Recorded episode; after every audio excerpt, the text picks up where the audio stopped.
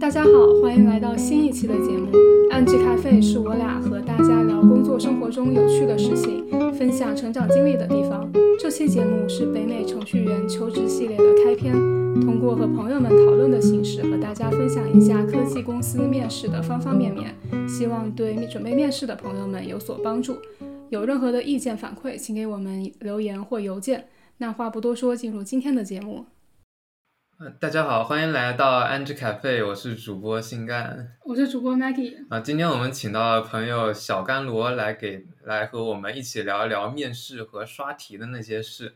啊，那我们先请小甘罗给大家做个自我介绍。大家好，我是小甘罗，我现在在谷歌是一名软件工程师，我现在大概是有四年的工作经验。感谢 Maggie 和新干邀请我到这个节目来。小甘罗，呃，我知道你在 GitHub 上有一个七千 star 的跟刷题相关的项目啊，能不能给我们先介绍一下，呃，这个项目的缘由，你跟刷题面试的一些经历呢？好的，这个项目叫做 CLRS，CLRS 就是算法导论的简称，就是四个作者的姓名的首字母组合起来的。当时我大概是在本科大三还是大四的时候，就是有很多的闲暇的时间。然后我压力有点大，因为我身边的同学他们都是，嗯，省内竞赛或者国家计算机竞赛拿奖的，他们的刷题能力都非常强。跟他们相比，我的刷题能力就比较弱，所以我就想提高自己的刷题能力。然后《算法导论》这本书又是算法界最有名的书，所以我就开始用这本书作为我的学习材料。嗯，我就在 GitHub 上创建了一个 repo，然后把每章的题，嗯，答案啊什么都 post 到上面。然后，嗯，随着项目的进行，越来越多来自世界各地的人，他们也一起帮忙 contribute 我的项目，所以现在有一百多个 contributor，然后也拿到了七千多个 star。当，嗯，当世界各地的学生们他们搜索算法导论上的题目的时候，Google Search 就会，嗯，把我的结果显示在第一页，所以我的项目有很多的 traffic，也拿到了很多的 star。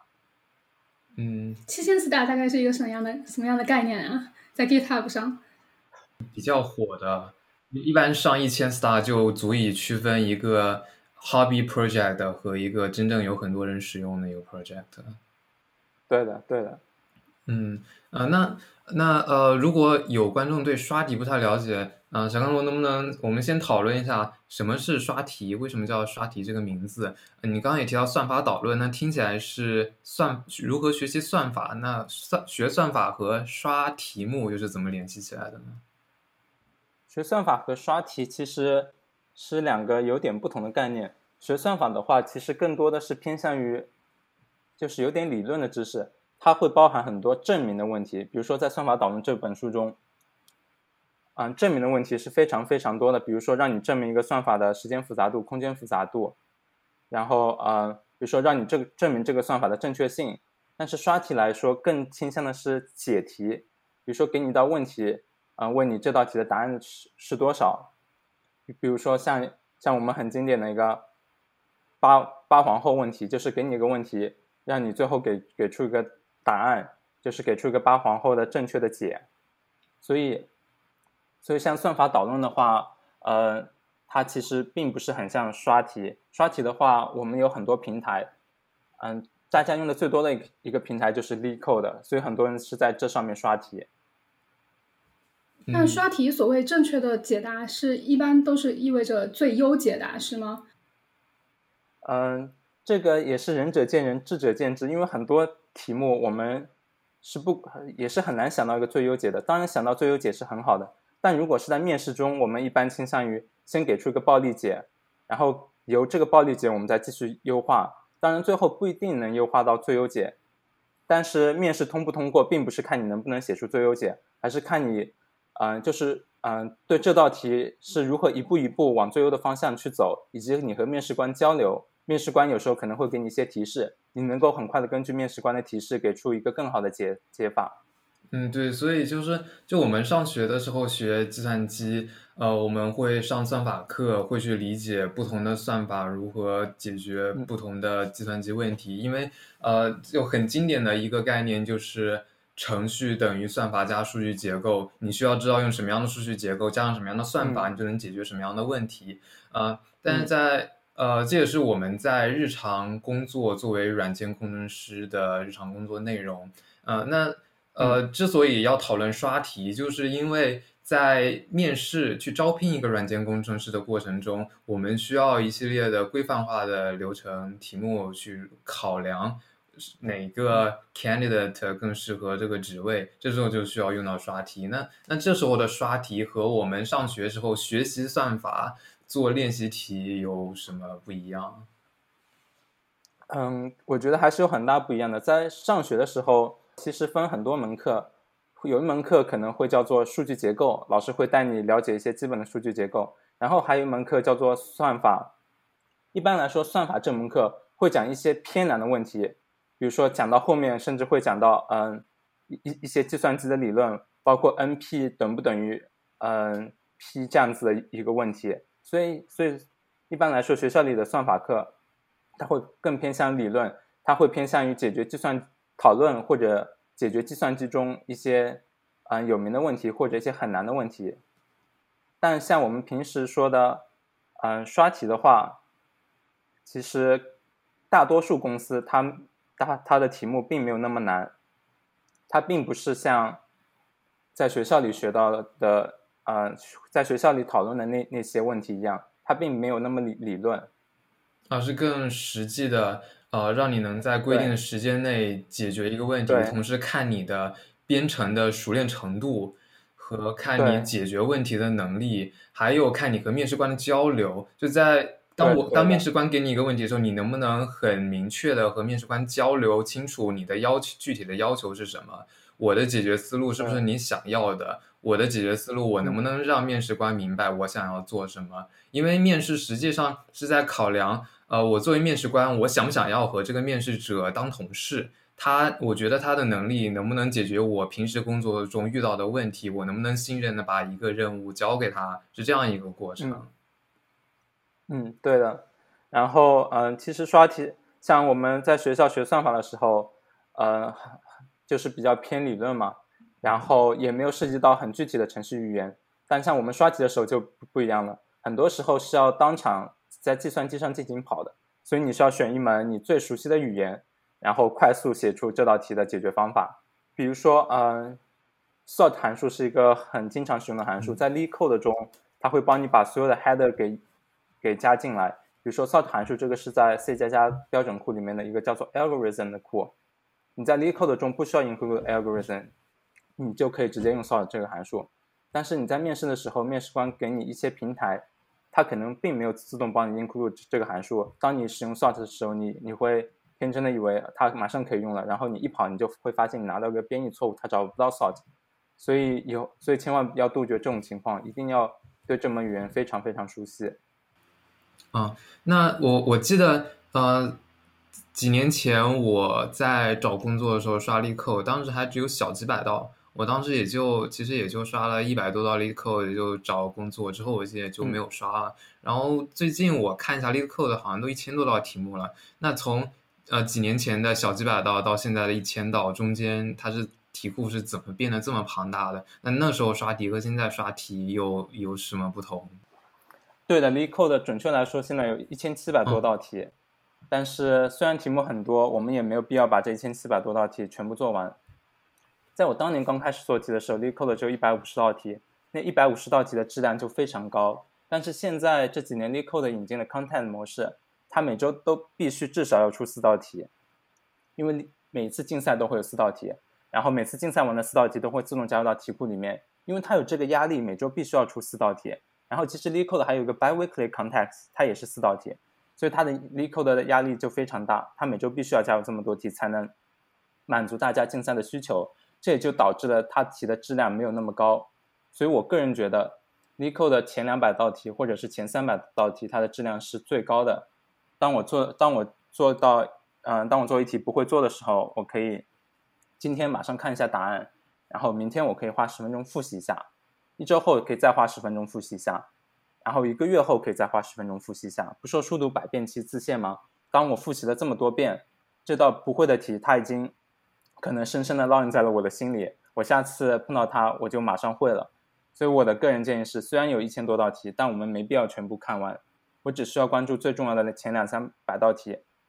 而且 l e e c o d e 是有 Sum Up、Sum Down 这个功能的，所以它有个 tag tag 叫做大家最喜欢的一百道题，所以这一百道题它的质量是最高的，所以我可以推荐大家先把这个 tag 的题先刷完，就是大家最喜欢的一百道题的 tag，然后接下来把前两百道题或者是前三百道题刷完，最后再根据你要面试的公司，可你可以去 LeetCode 上买个会员，或者去其他地方搜一下，因为 LeetCode 题目是有按公司的 tag 来区分的，你可以去网上 Google 一下。看 LeetCode 上 Facebook 的题有哪些，LeetCode 上 Google 的题有哪些。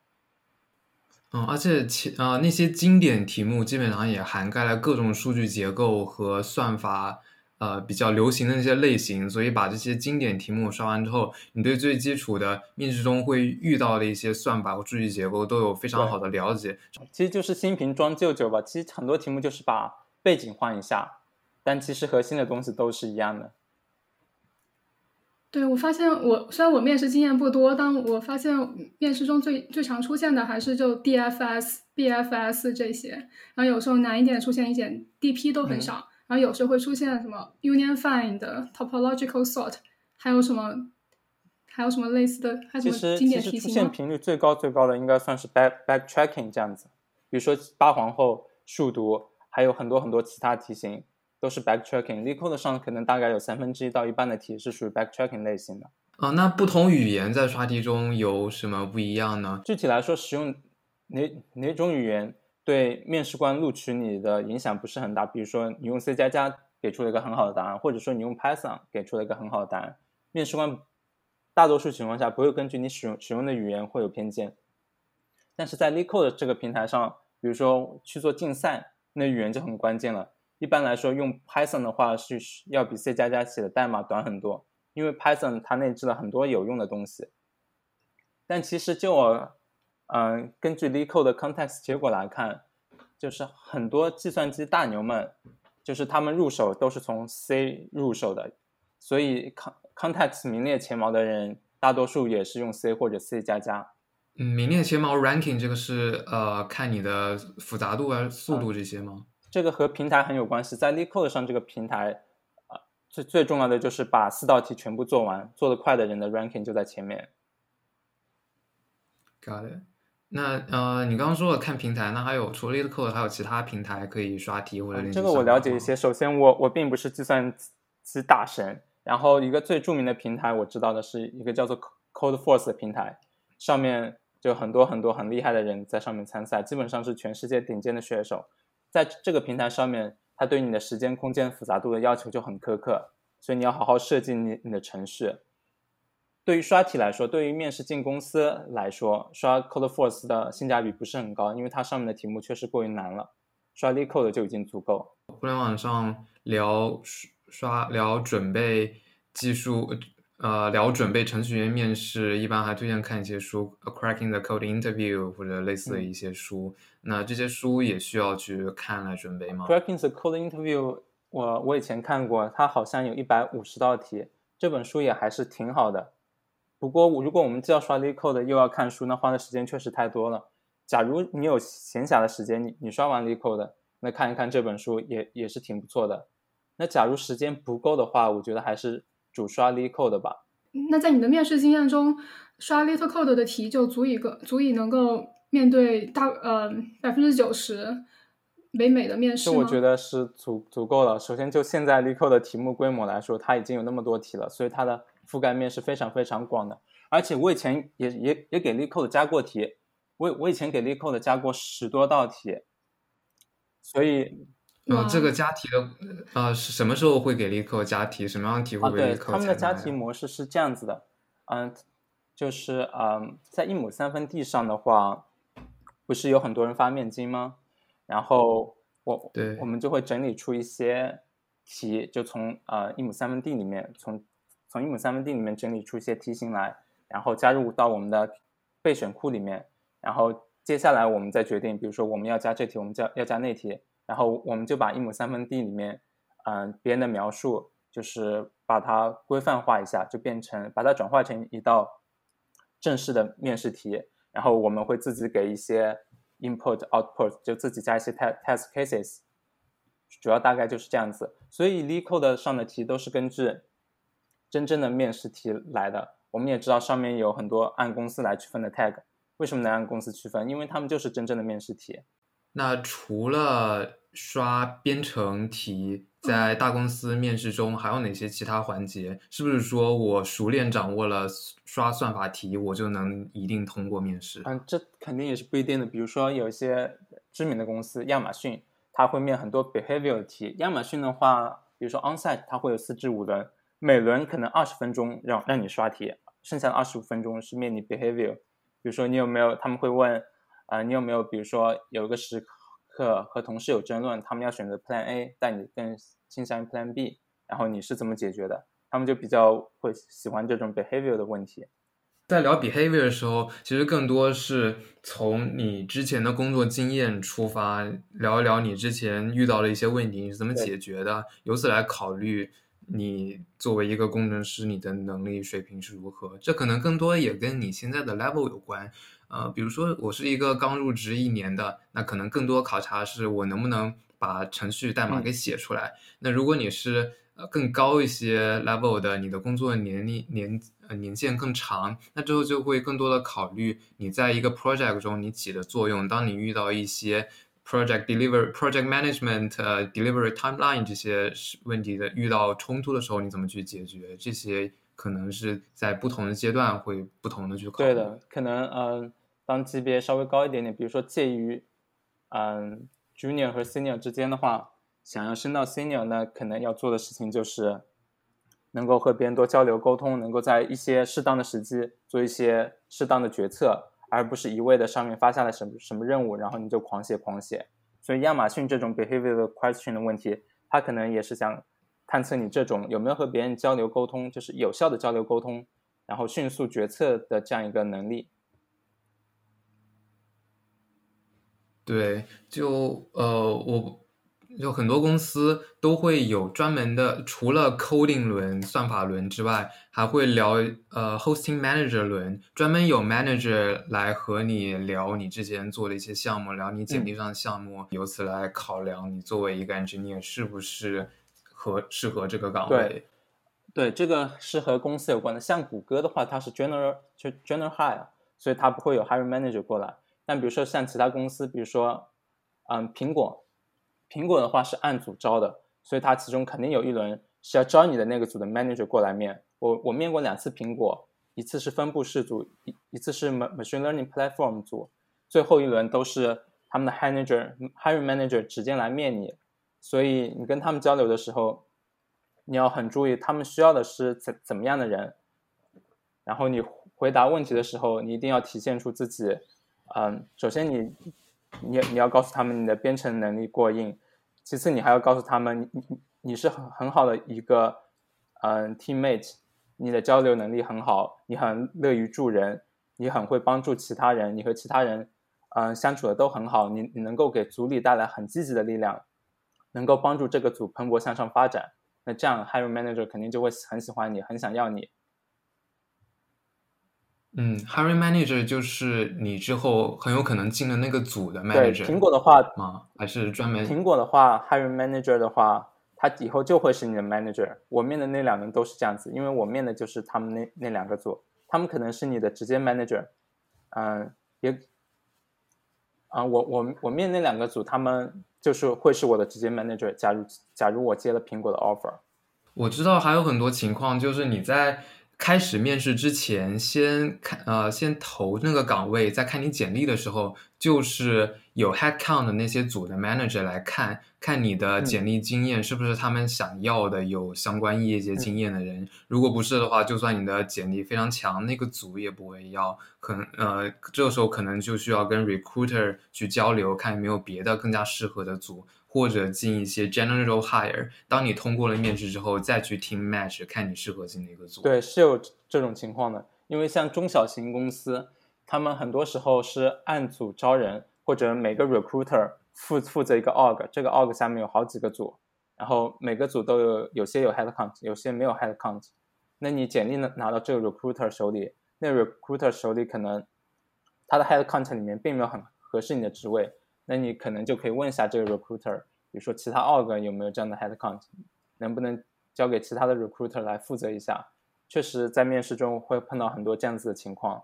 一般是一个混合的，因为因为当一个组需要紧急的要招一个组比较紧急缺人，呃，可能有人刚跳槽走了，紧现在缺人做这个项目，或者是这个组呃 leadership 更多的 invest resource to this team，然后这个 team 下个 quarter 有很多重要的 project，但现在并没有那么多人，这时候他们有很多 headcount 需要补全，这时候这个组就会。呃，一方面在公司内部打广告，从别的组招人；一方面也要朝外打广告。这个时候，呃，recruiter 就会帮忙，呃，联系比较适合这个组的人。当然有呃 candidate 来投简历的时候，recruiter 就会和这个组的 manager 先给你看一下 resume，看是不是你需要的这样一个经历的人。然后这个可能是就是这个组的工程师和这个组的 manager 去面你。这个时候就会看除了你 coding。技能是否过关之外，还要看你的经历背景，看你的交流能力是不是和这个组的工程师更合得来，这个组的工程师是不是喜欢和这个呃 candidate 做同事。嗯，那呃，除了呃除了编程算法题之外，呃，你有见过其他 take home project 或者 pair programming 这些面试方式吗？嗯，除了算法和 behavior 的话，一像你说的 take home 是一一种形式。比如说，我以前面，像我以前收到过特斯拉 recruiter 的邮件，他们是让我回去做一个 take home project，但我看了一眼那 take home project 确实有点复杂，可能要花数十个小时去完成。然后我当时的目的只是，嗯，就想跳槽。我面了很多公司，然后对于特斯拉这个公司，如如果我要在上面花十多个小时，那其实对我个人来说性价比是比较低的。就算我我花完了十个小时，很好的做出来了。那我也不一定能拿到 offer，因为接下来还有很多其他的环节，所以我当时就直接放弃了特斯拉的面试。据说在特斯拉早期的时候，每一个最后每一个通过面试的人，最后都会和 Elon Musk 有一轮最终面试，然后 Elon Musk 会花几秒或者几分钟或者十几分钟来决定他要不要你。那你可能错过了和小马哥 面对面交流的机会。没没办法了，这就是命，每个人。命运都不一样。对，当年如果你多花那十个小时完成 take home project，现在的 package 可能已经翻了十倍、二十倍了。啊，我已经错过很多次机会了。嗯，没有没有。以后还有机会。对，还有机会的。啊，对，刚才说到这种面试的形式，我们讲到 take home project，还有一种是系统设计。但系统设计也是仁者见智智者见智。其实中小型公司他们就会比较喜欢面试系统设计。因为中小型公司，他们更喜欢招到这样一种人，就是这种人，他们他们已经有很多的经验了，他们能够快速的把一个系统给搭起来，所以中小型公司更喜欢面系统设计。那系统设计要怎么去准备？系统设计的话，首先市面上也有很多，嗯，就是这种教程，有有些是免费的，有有些是花钱的，就是看自己个人的需求，嗯，去决定要不要花这个钱。更重要的是，嗯，我们可以去看一下，比如说一亩三分地上上面会有很多面经，然后我看到那个公司面的这个系统设计题，那我可以去谷歌一下，看我需要注意哪一块。其实系统设计对很多 new grad 来说就是一片空白，因为很多人，比如说如果是转码的人，那他们是一点都没有系统设计经验的；但如果是科班的人，他们学过操作系统。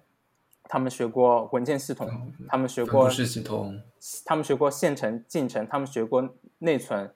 像操作系统本身就是一个无与伦比、无比精妙的系统设计。就科班的人，他们可能就系统设计的话，就一一半的感觉。我要如何去设计一个系统？我要用到哪哪些数数据库这样子的东西？但对于大多数人，我觉得还是多看看面经，多去看看系统设计的一些教程。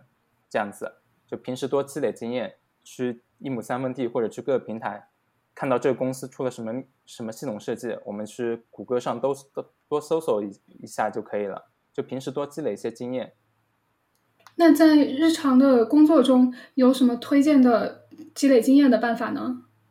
日常的工作中，那么主要还是嗯，就平时我们在大公司都只是负责一个很小的模块。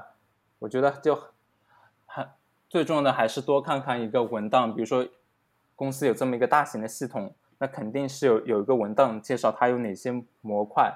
那我们更重要的是去读这个文档，去了解它有哪个模块，哪个模块提供了什么功能。一般来说，公司的设计文档那都会有都都会有个图，那图里面有很多框框，有很多线。那我我们就只需要了解，就每个框框是干是干嘛的，上下游之间他们是如何交流的，他们用的是比如说用的是什么协议，然后我们用的是什么数据库，数据库的 schema 又是又是怎么样的？我觉得主要是。靠这些可以去提高系统设计的能力。对，读设计文档是一个很好的办法。嗯，我我觉得 sys 就 system design 或者就 in general 刷题而言，它和实际工作呃也不是说完全不相干，也不是说完全一致，它是有一个交叉的区域这样子的。就比如说，刚我们聊 system design，你在工作中你看你们组负责的这个项目 system system design 是怎么样子的，你在面试中可能就能聊到你们。工作中用的系统，那你在面试中可能遇到其他题目，你需要专门去准备其他的 system 到底要怎么样 design，你去学习其他 system 怎样 design，可能在未来也能应用到你工作中。对比，比如说这和你面试公司很有关系。比如说，如果你面 Snapchat，啊，我最近就在地理面经看到 Snapchat 面试题，有个就是问你如何设计 Snapchat Story，那很一样。如果面 Twitter，那你就好好准备一下如何设计 Twitter。如果没 Uber Lyft，你就问你要准备一下如何设计 Uber Lyft。嗯，对我我还呃在推特上看之前看到有人也不知道是 joking 还是真的，就有一些小公司可能是他们要设计一个新系统，但他们并不知道怎么去设计，他们在面试的时候就会拿这套题来 问面试者，可能面个十几个人下来，他们就有了十套呃可能有 相似的方案，他们就可以从中选一套最好的。对他啊，对他们这样子。不但可以招到人，而且有了一个解决方案。你在面试中，你遇到的最难的公司，或者最难最难的，你觉得你最 screw up 的地方在哪？最难的公司的话，嗯，首先亚马逊可能是一个比较难的公司。我面亚马逊面了三次，只成功了一次，失败了两次。他们的 behavior 这一轮，我感觉确实比较难。对，可能对我来说比较难，因为我的擅长可能不在于 behavior。首先，我的英语可能也不是很好。然后比较难的公司的话，谷歌我觉得应该也算是稍微难一点的公司，因为谷歌的面试题确实比较难。每次我面谷歌，总会有一些 DP 的问题。对于像 Facebook 的话，Facebook 一般来说是面 LeetCode 的 Medium 题目，但是谷歌的话总会时不时插进来一些 DP 的题目，所以我觉得谷歌的面试难度也是比较高。当然，Snapchat 面试难度也是比较高。Snapchat 我们现在都说它是 Tier Zero Company，就它的 compensation 在业界来说是最高的，所以它的面试难度也确实比较高。我看地的面经，发现 Snapchat 题目也确实是比较难的。嗯，就关于 compensation，呃，各个公司给的有什么不一样，怎么去 negotiate，这个我们和小甘罗之后也可以再聊一期。今天就先专注在面试和刷题上。对，你还面过有？你还面过投行吗？以及一些东海岸，我们现在聊的主要都是西海岸的公司。西海岸科技公司。对你还有东海岸的经验吗？我我比如说我面过一家芝加哥的投行，这家公司规模非常小，engineer 只有十几个人。我在面试的时候遇到过很多很厉害的人，比如说有一轮是一个清华小哥，他毕业后先是在谷歌待了一年，然后觉得谷歌没意思，就来就来到了这家公司。然后关于 hedge fund 的话，他们的面试是。比较难的，如果是转码，光靠刷题应该是不够的，因为他们面的题目会非常的非常的深入。大多数 hedge fund 的公司用的是 C 加加，然后他们会问很多 C 加加内部很核心的东西，比如说会问你，嗯，会问你什么虚表是怎么样的，反正就是牵扯到的东西都是非常很核心 C 加的东西，是平时刷题所接触不到的。那如何准备这种面试呢？像像看 Effective C 加加之类的书有用吗？啊，这个肯定是有有用的。想要面这些公司的话，首先我觉得最重要的是还是把科班的知识你要给补一遍，比如说操作系统，比如说线程进程什么的，比如说内存这些东西都要补一遍。比如说我们有个二维数组，它是一百乘一百的二维数组。我们有一种便利方式是，比如说 A 零一、A 零二、A 零三、A 零四这样去便利。但还有一一一种便利方式是 A 零零、A 一零、A 二零、A 三零、A 四零这样去便利方式，看上去一样，但两者其实是有很大的区别。我们知道 CPU 是有 L 一、L 二这样子缓存，当我们用 A 零一、A 零二、A 零三这样子去便利的时候，速度会很快，因为它那一排全部都在缓存里，所以所以都是 cache hit。当你当我们用 A 零零、A 一零、A 二零、A 三零去访问的时候，很有可能就造成 cache miss，每次都要重新把数据加载到 CPU 的 cache 里面。嗯，就要看你面试的职位要求的，呃，要求的技术细节吧。比如投行，他们可能对 memory control 这些算法的速度有很高的要求，呃，或者说你去一个科技公司，去一个 JVM 组，可能就要对你，可能要求你对 JVM garbage garbage control 或者 JVM 的速度提升，对内部的很多细节要有具体的，呃。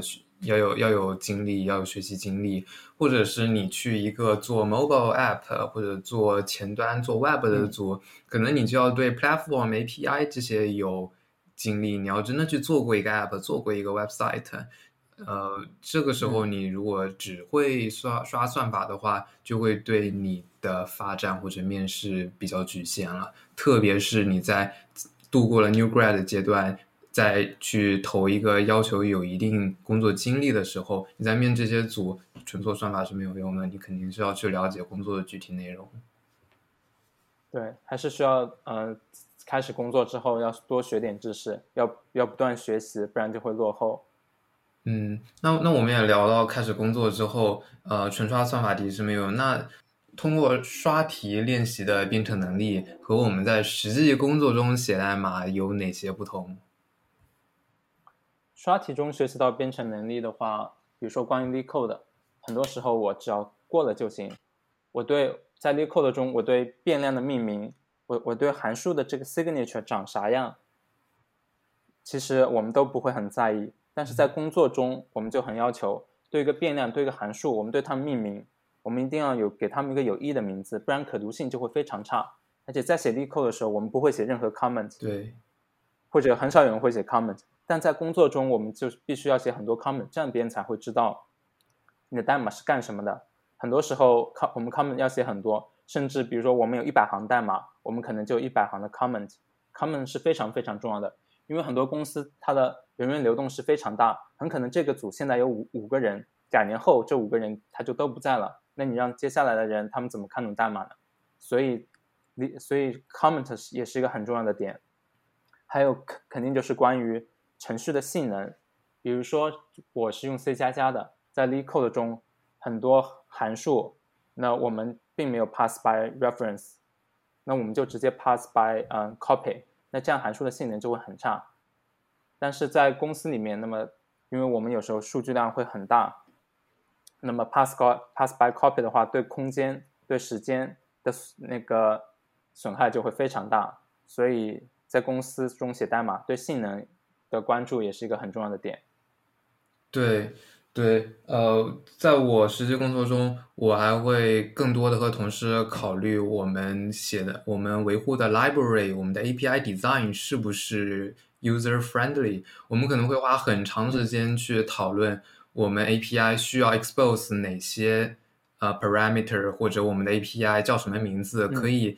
让我们的使用者 intuitively understand 这个 API 是做什么的，我们会花很多时间在在讨论在这里讨论。但你在呃刷题过程中，可能不会花这么多时间考虑我这个方我这个 method 我这个 function 叫什么名字。我们会更多考考虑呃 OO design。更多会考虑 architecture 怎样可以让我们组负责的这个 module 和其他组负责的那个 module independent，这样子我们就不会产生很多的别的组的人跑到我们这里来贡献代码，我们跑到别人组那里来改代码，这样子会让整个系统的复杂度上升很多。对，公司 LeetCode 刷题和公司写代码，他们 scale 就完全不一样，因为在 LeetCode 中，我们刷一道题写一百行代码已已经算是很多了，但是在公司中。比如说我我现在这个组的 repo，我们的代码就有上百万行，那么完全就是不是同一个规模的。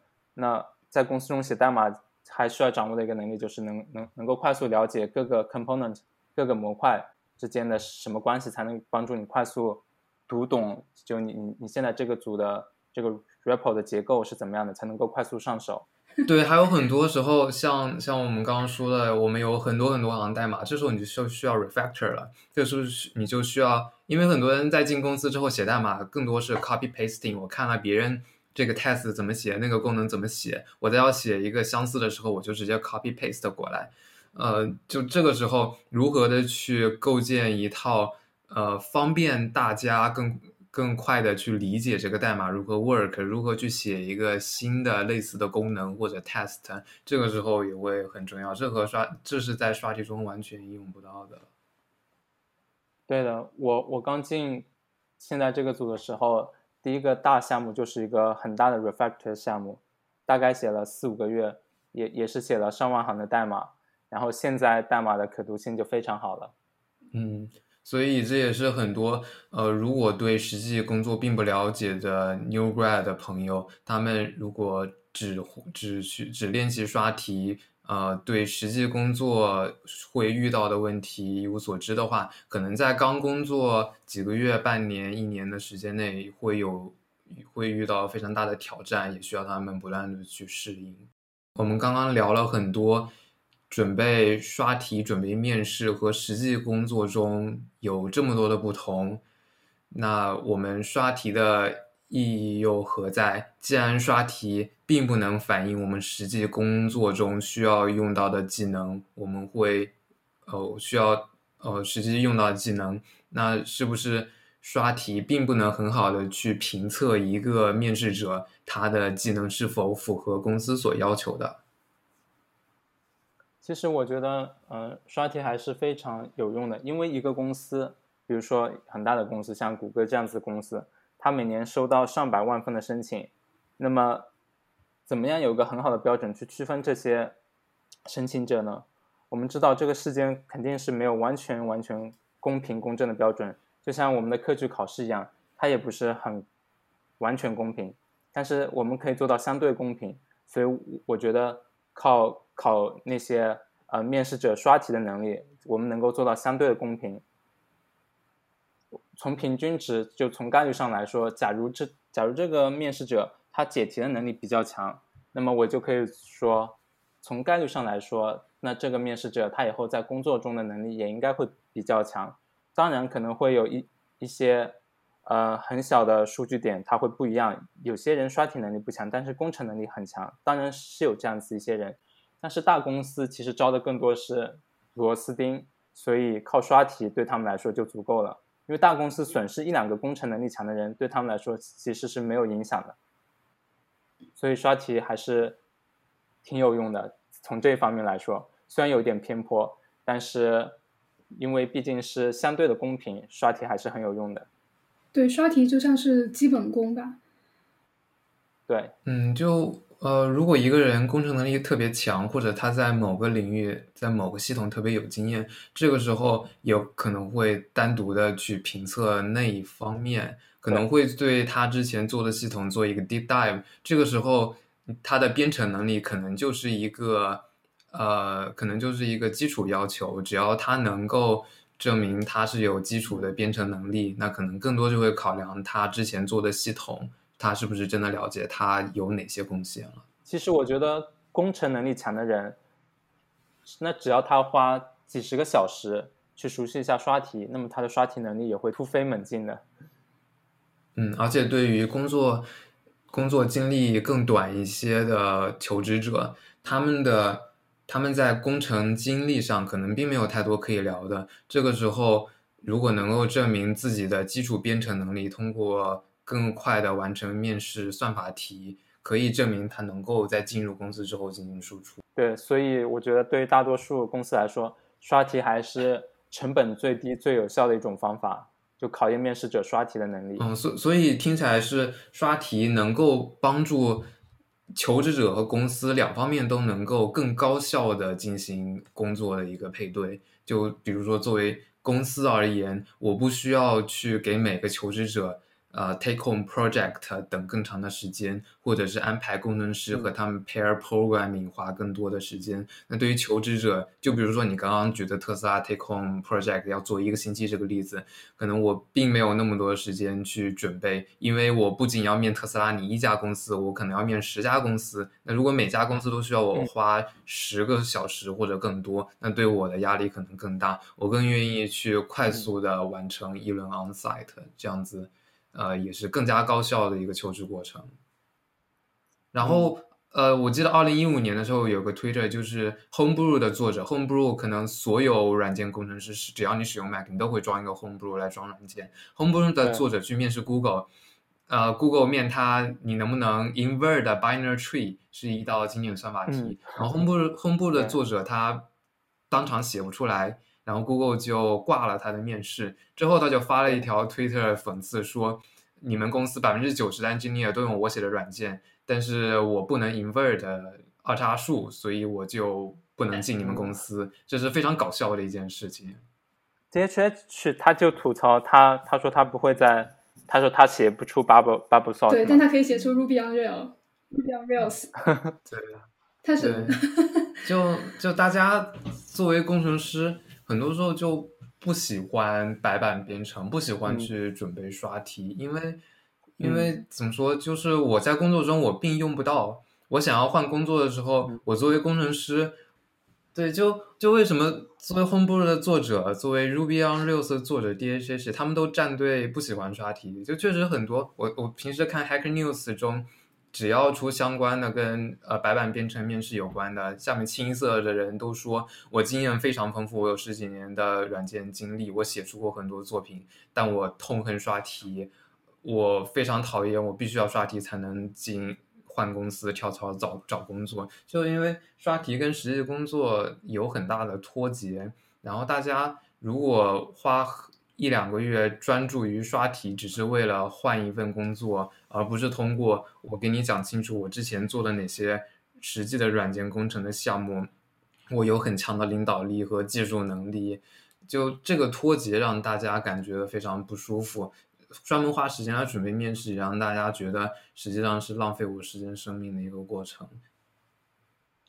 但我觉得是不是还有这样一个原因？就比如说你在一个公司是四级、五级，然后你跳槽。那另一家新公司面试你的时候，嗯，就算你说了很多你以前原来项目的经验，但他确实不知道你在原来公司那家是怎么样的，因为他毕竟以前没有接触过你，他能够考察你的编程能能力的，可能通过刷题就是一个很有效的方法。因为就算你说的口若悬河，把你以前项目说的怎么样怎么样，但很可能那也只是你简历上的东西，就你在前一家公司做的东西，很难被后一家新的面试官给知道。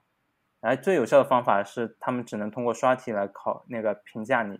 对，就还是一个信息不对等，如何能够证明自己过去的工作经历和你的实力的一个问题。那这种是不是，如果你在 GitHub 上比较活跃，你所有的 contribution 都是 open to public，你可以看到你过去的所有 PR，这样会更方便别人来评价你。对，我觉得这是一对，对，这是一种有效的。但有些公司像谷歌，嗯，很多的东西都是公司内部的，所以大家也就看不到你的代码了。对对，就这种情况下，因为很多的软件工程师他的贡献都是并不公开的，是在公司内部的，所以你呃，你说可能下一家公司他并不能够完全相信，这个时候就需要考察你实际的编程能力，在此基础上再来和你聊你过去的一些项目经历。嗯，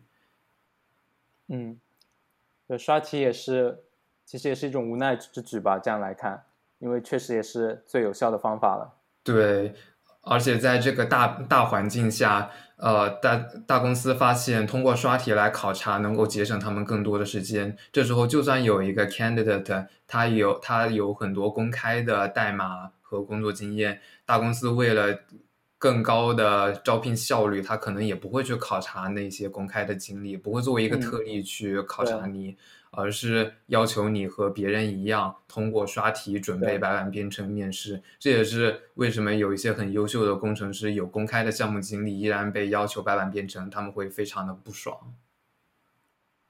对大公司，他们主要还是讲究流程化、规范化，就是这样子可以让他们所有事情很简单。他们如果为为一个人开特例，那就很难。不过大公司的话，对于那些级别高的人，肯定流程就会很不一样。对于像我们这些，呃，像我这样，比如说小一等 senior 的人，那可能还是走的是比较流程化、规范化的一一一个 hiring 的流程。好，呃，我们今天就聊了很多刷题、算法、面试、实际工作相关的一些讨论话题。呃，我们之后还可以再聊一些。呃，比如说我作为面试者，除了刷题算法，我怎样去在其他方面做准备，或者是我在面试的过程中怎样去做准备，包括在 COVID 的前后，COVID 的前可能你要坐飞机去上赛的，COVID 的之后你远程这样子，呃，有什么样的一个区别？包括呃，反过来，当你开始工作之后，你作为面试官如何去准备，如何去面试别人，如何在 hiring committee 里面讨论结果？甚至你参与到公司制定面试流程，influence 整个公司的 policy，这些我们都可以在以后慢慢的和小甘罗和其他朋友一起聊。呃，欢迎大家订阅我们的节目。好，谢谢大家收听。呃，我们会把小甘罗的 YouTube 和 b i l 频道放在 Show Notes 里面，欢迎大家也订阅小甘罗。嗯，小甘罗，如果大家想联系你，用什么方式最好呢？联系我的话，比如说可以在我的 YouTube。频道和我的哔哩哔哩频道下面啊，比如说可以给我评论，或者可以直接给我发消息。好的，嗯，好的，感谢小甘罗做客，也是啊，非常感谢大家的收听，我们今天节目就到此结束了，拜拜，下期再见，拜拜，拜拜。